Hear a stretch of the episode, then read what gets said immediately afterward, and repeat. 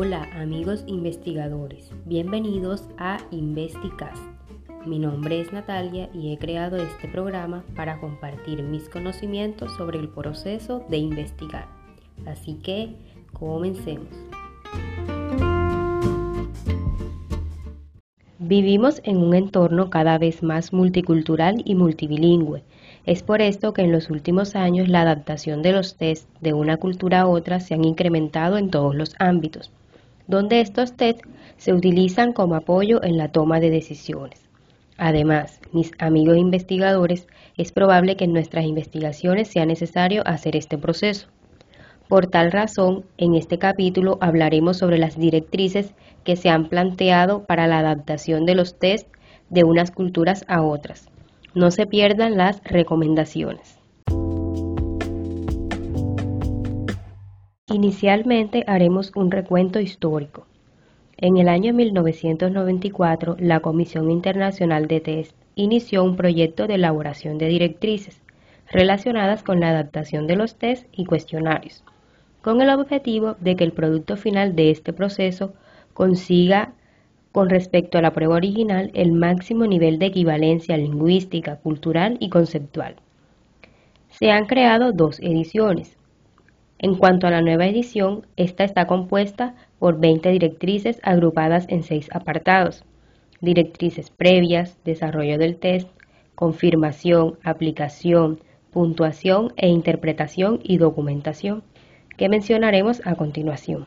En primer lugar, las directrices previas nos llevan a tomar en cuenta dos aspectos importantes.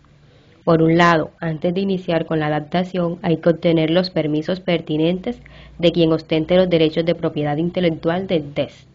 Además, es necesario cumplir con las leyes y prácticas profesionales relativas al uso de test que se estén vigentes en nuestro país o en el país implicado. En cuanto a las directrices sobre el desarrollo del test, estas nos ofrecen pautas para superar algunos malentendidos comunes relacionados con el uso de la traducción literal. Para ellos debemos asegurarnos que, mediante la selección de expertos cualificados, el proceso de adaptación tenga en cuenta diferencias lingüísticas, psicológicas y culturales entre las poblaciones de interés. Además, se resalta la importancia de realizar pruebas piloto, para lo cual es fundamental seleccionar una muestra. Disponer de estos datos nos permite analizar y corregir aspectos relacionados con la adaptación, con el hecho de asegurarnos de que los ítems e instrumentos son correctos y están comprendidos en esta población, o registrar el tiempo necesario para la ejecución del cuestionario.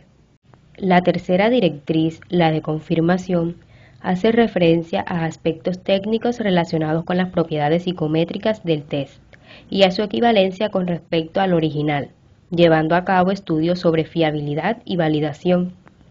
Por otro lado, las directrices sobre aplicación nos hablan sobre cómo la forma en la que se aplica un test influye en las puntuaciones obtenidas. Por ejemplo, la forma en la que se dan las instrucciones, el grado de aceptación que tenga el aplicador del test sobre la muestra, entre otros por lo que se recomienda preparar los materiales y las instrucciones de la aplicación, de modo que minimicen cualquier diferencia cultural y lingüística y puedan afectar las inferencias derivadas de las puntuaciones. Finalmente, mis amigos investigadores, encontramos las directrices sobre puntuación e interpretación, donde se destaca la importancia de la equivalencia métrica entre todos los ítems que componen las escalas original y adaptada, para obtener puntuaciones comparables entre sí. Y las directrices sobre documentación, que básicamente nos invitan a disponer de una documentación exhaustiva acerca de cómo se llevó a cabo el proceso de adaptación, especialmente utilizando un manual completo del test seleccionado. Bueno amigos investigadores, esto ha sido todo por hoy. Gracias por escucharme y no se pierdan el siguiente episodio de Investicast.